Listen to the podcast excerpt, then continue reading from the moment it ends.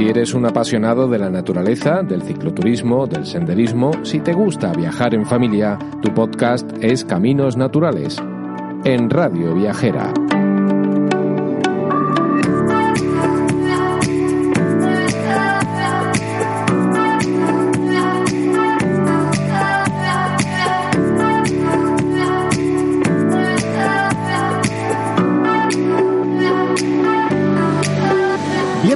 Un día más al podcast Caminos Naturales. Volvemos a caminar una semana más a través de la geografía española por esta red de caminos, un proyecto del Ministerio de Agricultura, Pesca y Alimentación cuyo objetivo principal es la puesta en valor del medio rural a través de estas vías. Los itinerarios pretenden funcionar como ejes vertebradores e interconectar el mundo rural, así como mejorar las comunicaciones entre todo el entorno. Otro de los objetivos es el conocimiento del entorno natural, apostando por su conservación y fomentando una relación con la naturaleza consciente y sostenible. Cada uno de estos caminos naturales muestra un entorno diverso, con su particular flora y fauna, un preciado patrimonio natural que hay que salvaguardar. Hoy os traemos un trozo de ellos.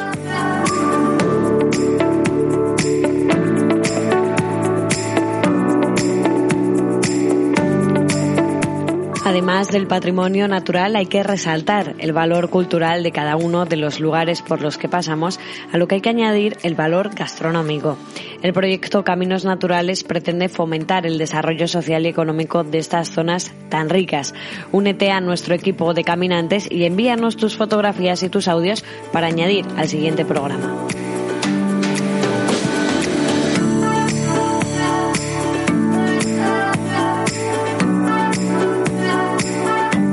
Recuerda, Caminos Naturales, los de la señal roja. Hoy vamos a recorrer el camino natural Vía Verde del Ferrocarril Vasco Navarro, que discurre entre Estella, Lizarra y la ermita de Santo Toribio, en las afueras de Maestu. Parte de este trazado, de la línea de vía estrecha que unía la población guipuzcoana de Vergara con Estella, en Navarra, pasaba por Vitoria, en Álava. Caminaremos a través de los 143 kilómetros de esta línea férrea junto a Joseán Sanz Mosquera, de Navarc, visitas guiadas de la localidad de Estella. El Vasco Navarro fue un antiguo, bueno, un ferrocarril de, de estos de vía estrecha eh, que se realizó, se efectuó ahí por los años 20 de, del siglo XX, ¿eh? La redundancia, y que pues yo ya, como veis por la perilla así un poco con el, con el pelo blanco, eh, llegué a utilizarlo. ¿eh? ¿Por qué? Porque estoy vinculado a, esta, a esta ruta gracias a que mi padre, eh, Leopoldo, es de un pueblecito que, que tenía su parada. ¿eh? Es el pueblo de Alfín. Eh, muchos de estos pequeños pueblos, eh, muchos, eh, eh, han conseguido mantener esas estaciones de ferrocarril, que, esas paradas de ferrocarril, eh, y ya de por sí constituyen un, un elemento a visitar. Quiero decir, ¿por qué? Pues porque este ferrocarril en los años 20, eh, sus paradas y estaciones se efectuaron siguiendo pues algunos gustos de aquella época. Gustos que en aquella época coincidían con el modernismo. Eh, tiene que ver con el modernismo, evidentemente muy alejado del modernismo catalán, pero es un, se hacen en un estilo eh, llamado el neogótico. Eh, desde la estación inicial de Estella, que es, digamos, tamaño, porque aquí, se, aquí el ferrocarril el trenico, que se le llamaba, eh, llegaba y tenían que darle la vuelta, tenían pues eh, las, la, la, las, distintas andenes eh, para la descarga, para el mantenimiento y demás, pues la estación es más grande. Pero hay muchas, como te digo, que ya de por sí merecen la, la pena para, para, para, visitar, siempre en relación con el patrimonio histórico de, de lo que significa este ferrocarril.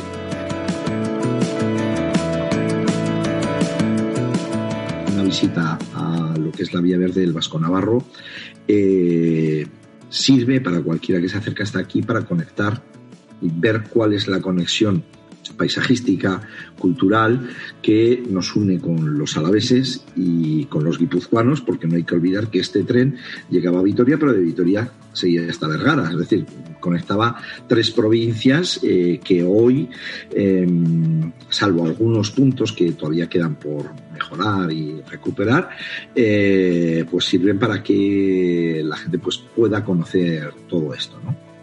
Y en concreto en Estella, eh, ver un poquito lo que es esa, ese ¿Qué es Estella? ¿no? esa conexión entre eh, dos mundos, eh, dos paisajes distintos, ¿no? Lo que es ese paisaje del, del, mundo atlántico, de los bosques de hayas, que a mucha gente atrae a Navarra, pues la selva del Irati. Bueno, pues aquí, del, del, de la Vía Verde, a ver hayedos, pues tienen 10 minutos apenas porque pueden, pueden conectar rápidamente. Desde el mismo Anfín, del pueblo de mi padre, eh, se puede llegar perfectamente a una zona de robles que es espectacular, eh, que yo creo que será la ampliación de un parque natural, hoy es día un LIC, eh, y, el, la vía verde, esta, te, conecta con unos LIC espectaculares o te puede conectar con otro elemento que yo creo que también es muy interesante y es la vía verde de la trufa.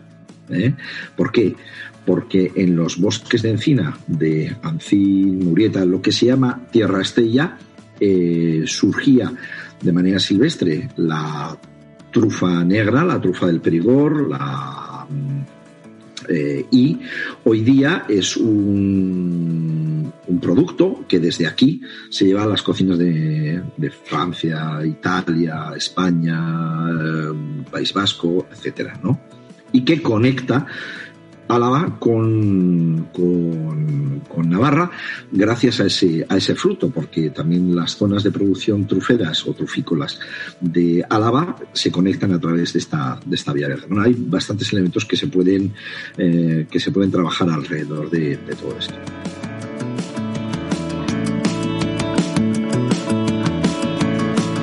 Además de la denominación del trenico, como nos contaba Joseán, y es como se conocía este tren en el entorno de la montaña Alavesa y Navarra, también tenía otros nombres como el anglo y el vasco. Estos dos nombres provenientes de la compañía inglesa de Anglo-Vasco Navarra Railway Company Limited, creada para encargarse de la construcción del ferrocarril y también conocido como el tren cangrejero o el tren de los montañeros.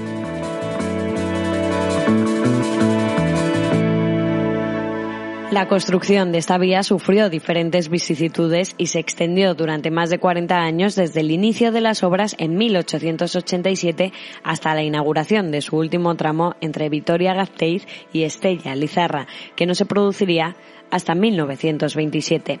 El tren estuvo en servicio hasta finales de 1967 cuando se clausuró debido a su escasa rentabilidad. Nuestro viaje ferroviario comienza en la estación de Estella y es justo ahí donde hacemos una parada con Joseán para saber qué plan y qué puntos de interés podemos ver pasando un día en la localidad. Para un día, evidentemente, eh, Estella tiene varios eh, bienes de interés cultural que son interesantes y son declarados por esto ya desde los años 30, porque tienen significación a nivel nacional. Quizá lo más interesante es el conjunto. ¿eh? Es decir, eh, una de las primeras iglesias que se, le, otorga este grado de protección es San Pedro de la Rúa. San Pedro de la Rúa, su particularidad es que eh, es una iglesia gótica, no es nada particular, pero tiene su, su claustra, una claustra medieval de enterramientos muy particular. Eso hay que verlo, quiero decir, porque eh, una de las crujías eh, recuerda a temas que podrían recordarnos el monasterio de Silos, que yo creo que a alguno le parece es interesante. Bueno, pues la calidad es similar, venga, no vamos a decir ni mejor ni peor, no, vamos a ir, ir adelante. Hay visitas guiadas que las hacemos nosotros, pero bueno, es decir, que muchas veces los voluntarios la tienen abierta, si alguien quiere entrar, en fin. Luego, Estella se conforma a través de barrios, barrios ¿eh? y cada barrio eh, tiene su iglesia, su bien de interés cultural, además casi todas. el barrio de los curtidores o Burg el Burgo Nuevo, tenía su iglesia que era la iglesia de Santo Sepulcro. El Burgo de San Miguel, la iglesia de San Miguel. El Burgo de San Juan, la iglesia de San Juan. Es decir, ya, te he dicho cuatro. Pero luego también tienes monasterios. Santa Clara, San Benito, que ahora es un centro cultural, Santo Domingo, que es una residencia de ancianos, hay restos judíos, donde de, hecho hay toda un área arqueológica protegida que es la Judería Nueva, la iglesia de Santa María de Jesús del Castillo, es decir, todos esos elementos protegidos y que, y que conforman la ciudad de Estella. Para un día, con calma, comiendo en un buen restaurante de la zona, unas buenas verduras, ¿por qué no? Porque parece que solamente las verduras están en Tudela. En Tudela las tienen muy buenas, pero vengan ustedes a Estella que se sorprenderán, ¿eh? con un buen vino de la zona, que es que aquí hay vinos muy buenos, de verdad.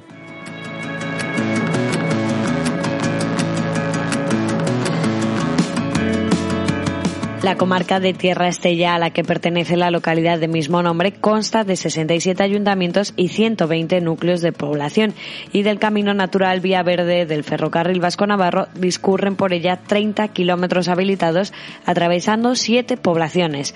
Eva Ruiz Melo es técnico de la asociación TEDER, es el Centro de Desarrollo Rural de Tierra Estella. Nos cuenta más de esta comarca y los proyectos que están llevando a cabo.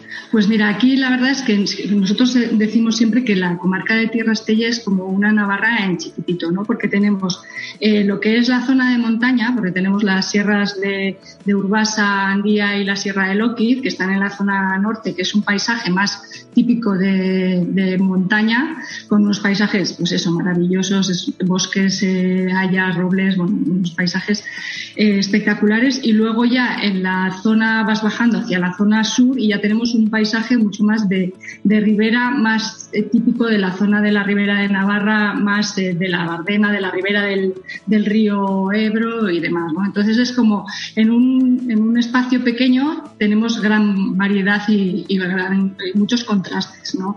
Y la verdad es que en, en, muy poco tiempo puedes recorrer eso, desde las zonas de montaña, luego tenemos eh, pues esos ríos, embalses, ¿no? el, nacedero, del, del, río Urederra, que es una reserva natural maravillosa y, y bueno, la verdad es que luego atraviesa también eh, sabéis, el, Camino de Santiago, ¿no? Por toda la, zona de, Estella hacia, Pamplona y hacia, hacia Logroño. Estamos como en el punto medio, ¿no? De, aquí. Y, y, la verdad es que, bueno, yo lo recomiendo 100%.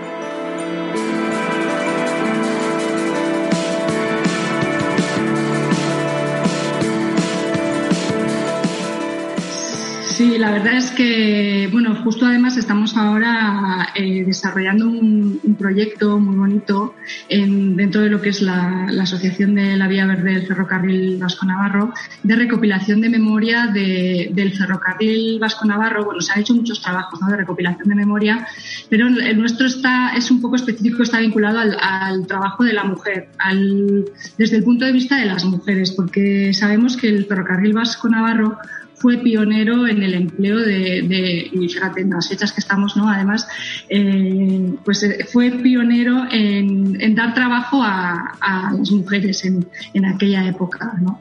Y estamos haciendo un trabajo, ya tengo, muy bonito de recopilación tanto de la memoria de esas mujeres que ya no, que ya no quedan, ¿no? Pero bueno, están sus hijos, nietos y demás que, que nos cuentan, ¿no? Y nos aportan eh, sus historias y sus vivencias en las estaciones. Y luego también el papel fundamental que tuvo en Tierra Estella para el desarrollo socioeconómico de la comarca, pero sobre todo también, pues eso, para la, para la independencia ¿no? de, las, de las mujeres, ¿no? que se podían eh, trasladar a, Estella, ¿no? las mujeres más de las zonas más rurales se podían trasladar a Estella o incluso a Vitoria, ¿no? pues para, para estudiar, para trabajar y demás. Entonces, la verdad es que, es un, es un ferrocarril que tiene, tiene mucha historia desde, pues, desde su fundación en 1927 hasta su desmantelamiento hace 53 años, ¿no? en, el, en el 67, pues, eh, eh, pues la verdad es que tuvo un papel importantísimo aquí en, Tierra Estella. Y bueno, ahora nosotros queremos eso, darle esa, esa importancia que tuvo, ¿no? que recuperar un poco eso, esa importancia que tuvo para, para Tierra Estella el ferrocarril.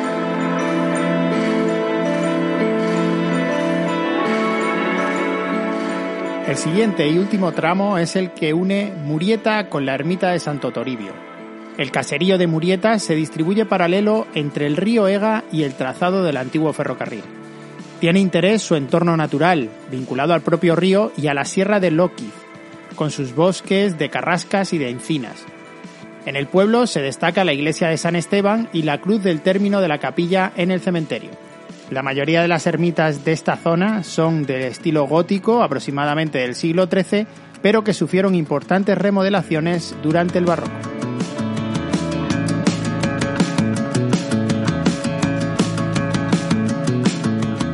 Una de las visitas obligadas y curiosas es la capilla del cementerio, de planta cuadrada y con un templete abierto por sus cuatro frentes, con arcos rebajados. En su interior cobija la cruz de término, una piedra tallada del siglo XVII con relieves muy importantes.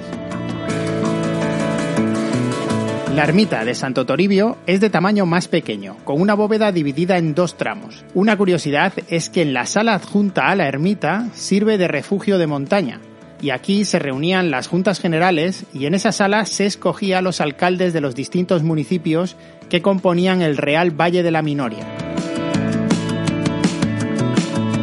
Además, en las proximidades podremos ver la explotación minera de la Minoria, la mayor de las tres canteras de extracción de áridos a cielo abierto en la provincia de Álava.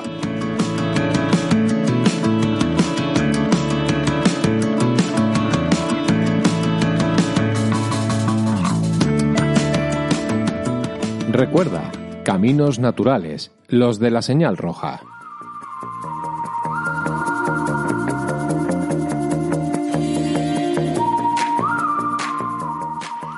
Hacemos un alto en el camino para dar paso a las noticias más actuales de los caminos naturales ya han finalizado las obras de acondicionamiento del Camino Natural Santander Mediterráneo en el tramo Cojóbar-Burgos-Villarmero, en la provincia de Burgos. Este camino, que recordemos ya hablamos de él en antiguos podcasts de caminos naturales, discurre por la antigua línea ferroviaria que pretendía unir los mares Cantábrico y Mediterráneo y que quedó en desuso en 1985. El itinerario pasa por la capital burgalesa y atraviesa su casco histórico con monumentos tan emblemáticos como la Catedral o el puente de San Pedro y San Pablo. Este tramo tiene una longitud de 22,7 kilómetros en los que discurre por Quintanilla Vivar, Quintana Dueñas, Burgos, Cardeña Dijo, Saldaña de Burgos y Modúvar de la Emparedada. La habilitación de este tramo ha supuesto una inversión de 220.792 euros al Ministerio de Agricultura, Pesca y Alimentación, quien ha financiado íntegramente estas obras que han sido promovidas por el Ayuntamiento de Burgos. Además, continúan desarrollándose las obras en los caminos naturales Santander Mediterráneo, en Soria, y en el Camino Natural Vía Verde del Guadiato, en Córdoba. Y ambas obras continúan gracias a la labor del Ministerio de Agricultura, Pesca y Alimentación.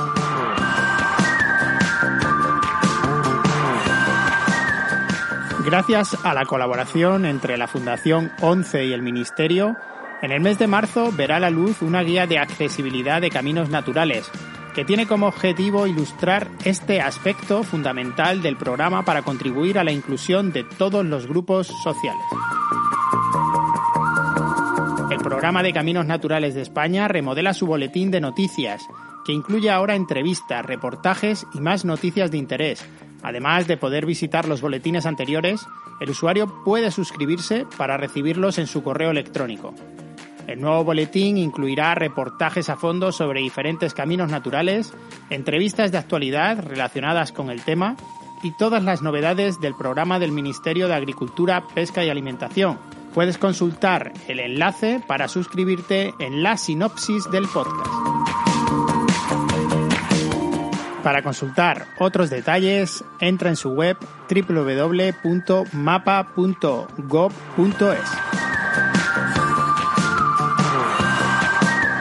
Caminos naturales.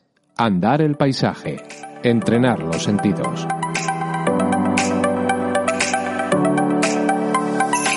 Recorremos ahora el camino natural del Plazaola, una de las rutas verdes más espectaculares de España. Discurre entre Navarra y Guipúzcoa y su trayecto nos lleva por los valles de la Raune y Lizarrán, atravesados en otro tiempo por un modesto ferrocarril de vía estrecha que en su origen, en 1904, transportaba el hierro extraído de las minas navarras del Plazaola hasta Andoain, en la provincia de Guipúzcoa. Posteriormente fue ampliado a personas a tres etapas, Pamplona Andoain, Andoain Lasarte y Lasarte San Sebastián, lo que se inauguró el total el 1 de enero de 1914. También conocido como el tren del hambre y el extraperlo en la época de la posguerra española o el tren de la angustia ya que llevaba a los puertos cantábricos a los emigrantes navarros que iban a las Américas. Asimismo, también se conoció como el tren de los esquiadores. Traía de Tolosa a los miembros del Esquí Club Tolosano que iban a practicar el esquí en las laderas de Lecumberri. Andoain es el inicio del primer tramo que termina en Leizarán, una tranquila población del País Vasco situada a medio camino entre Donostia, San Sebastián y Tolosa. En sus inicios fue disputada por ambos municipios antes de convertirse en villa en el siglo XVII. Actualmente combina en su entorno caseríos y pequeñas industrias, siendo una excelente base de operaciones para los amantes del senderismo. Nos cuenta más sobre la localidad Manu Segovia, técnico de turismo de Andoain, sobre su patrimonio cultural y paisajístico y sobre la gastronomía de la zona. Eh, somos un pueblo con una vocación industrial, pero con un entorno natural privilegiado, eh, porque nada, tenemos el, espacio natural que, es el Valle de Izarán, que es una de nuestras joyas, y que es un espacio que lo tenemos a, pie de casa, es decir, salimos de aquí mismo de lo que es el municipio y en dos kilómetros por la vía verde del Plaza tenemos lo que es, eh, digamos, este entorno natural que está en este caso atravesado por el río Leizarán y, en el cual tenemos también muchas joyas, en este caso de la edad de bronce, de la edad de hierro, eh, lo que es el tema ferrerías y muchos elementos que merecen la pena visitar. Eh, a todo ello unido, pues todo el, lo que es el patrimonio eh, cultural, eh, con, con, antiguos monumentos, las iglesias, que, bueno, que, son muy típicas también en todos los sitios, lógicamente. Aquí también parece que tenemos las nuestras.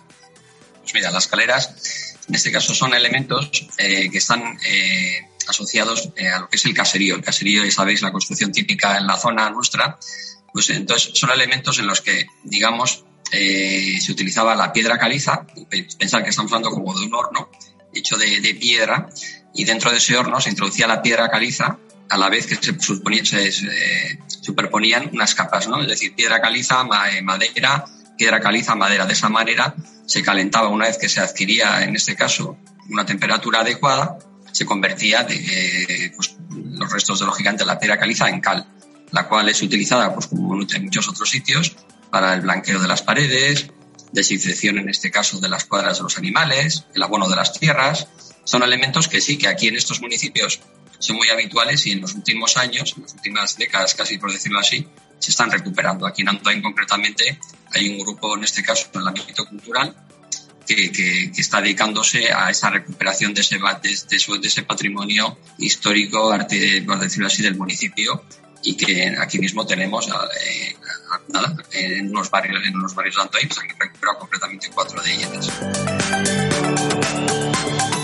Eh, pues contamos con elementos bueno, que, están cercanos a nosotros, llámese las de las alubias de Tolosa, que es un pueblito que está aquí al lado, un pueblo que está al lado, el que es Idiazábal, eh, lo que, todo lo que es el tema de gastronomía en cuanto al tema de pinchos, eh, tapas, que tenemos eh, tanto en nuestros bares como en los bares de la capital, eh, con productos de, la zona ahora que está muy en boga además el tema del kilómetro cero, ¿no? Es decir, productos del caserío o de la huerta, como se suele decir, al, propio establecimiento o a la propia casa, ¿no? Que se pueden llevar.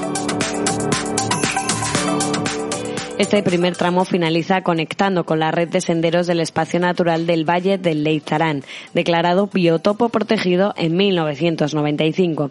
No estamos acostumbrados a ver en Guipúzcoa o Vizcaya ríos de cierta entidad y de aguas tan limpias en un tramo de tantos kilómetros. Este hecho, entre otros valores notables, hizo del río Lizarán merecedor de ser declarado biotopo protegido.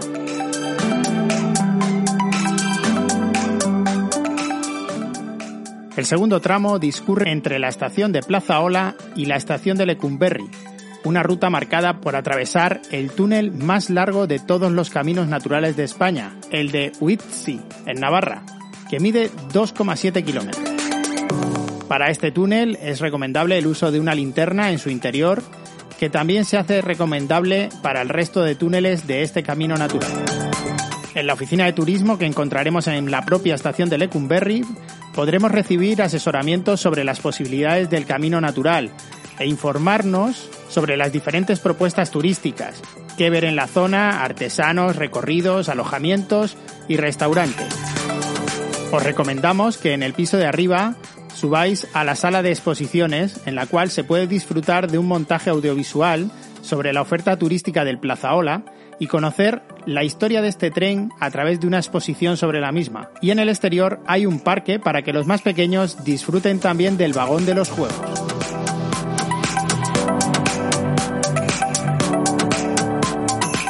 Continuamos la cuarta etapa guiados por el río Larraun, por los valles de Imotz y Larraun, atravesando bonitos alledos y robledales intercalados con numerosos prados y setos en las cercanías de los núcleos de población como Urritza y La Tasa, donde además podrá contemplar la arquitectura tradicional y deleitarse con la rica gastronomía de esta zona conocida como la Navarra húmeda del noroeste. El tramo Ururzun-Sarasa es un corto tramo de apenas 9 kilómetros que aproxima al viajero a la capital navarra. Bosques de pinos y quercinias nos rodean y miramos hacia los terrenos de labor y prados que conforman un mosaico pasajístico de singular belleza. En Ururzun hacemos una parada en la Casa de Cultura, una antigua iglesia parroquial construida en época medieval de estilo románico con transición al gótico. Se localizaba en la parte alta del pueblo y actualmente se ha como Casa de Cultura. Todavía hoy conserva su bella portada de estilo gótico temprano de la primera mitad del siglo XIII, hecha en piedra, y los muros de la nave, de sillar, que configuran hoy en día el salón de actos. Entramos ya en el último tramo, el llamado tramo Trinitarios, que comienza en el Parque de Viurdana, uno de los espacios verdes localizados a lo largo del paseo fluvial del río Arga, que atraviesa también la ciudad de Pamplona. Supone un agradable paseo por la ciudad que puede presumir de ser la capital española con más árboles y metros cuadrados de zona verde por habitante. Pamplona no es solo San Fermín, encierra muchísima historia Declaradas Monumento Nacional y con más de 5 kilómetros de recorrido, las murallas y la ciudadela de Pamplona constituyen uno de los complejos militares renacentistas más interesantes y mejor conservados de Europa, siendo uno de los recursos turísticos más importantes de la ciudad. Pamplona además conserva un casco antiguo de trazado medieval formado por tres burgos, Navarrería, San Cernín y la población de San Nicolás, los cuales se unieron en el año 1423 cuando Carlos III dictó el privilegio de la unión, un lugar imprescindible para los amantes de la historia. Caminos naturales, andar el paisaje, entrenar los sentidos.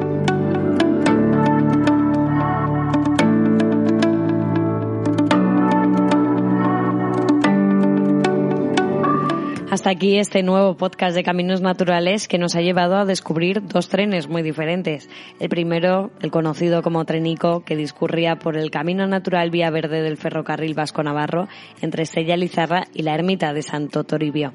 Y el segundo, el modesto tren de vía estrecha que en su origen, en 1904, transportaba el hierro extraído de las minas navarras de Plazaola hasta Andoain, en Guipúzcoa.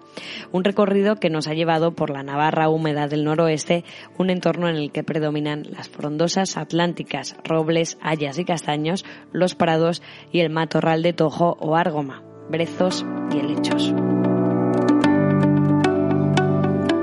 Recuerda, caminos naturales, los de la señal roja. Como habéis visto, hemos recorrido un camino natural lleno de historia. Para conocer más sobre el proyecto Caminos Naturales, visita su web dentro del Ministerio de Agricultura, Pesca y Alimentación en la sección de Desarrollo Rural. O descárgate la app gratuita en tu dispositivo. Recuerda que tienes también todos nuestros podcasts geolocalizados al comienzo de los caminos naturales dentro de nuestra app Radio Viajera Travel Podcast, disponible gratuitamente en Android e iOS. Cuando comiences una nueva etapa de un camino natural, el de Lanzarote, por ejemplo, aparecerá en tu móvil un podcast para que puedas escucharlo. No te olvides de suscribirte al programa en cualquiera de las plataformas que uses para escucharnos y sobre todo de compartirlo, si te gusta, con el hashtag Caminos Naturales.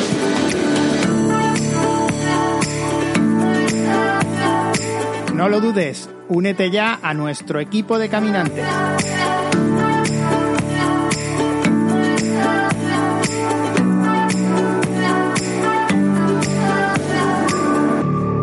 Si eres un apasionado de la naturaleza, del cicloturismo, del senderismo, si te gusta viajar en familia, tu podcast es Caminos Naturales, en Radio Viajera.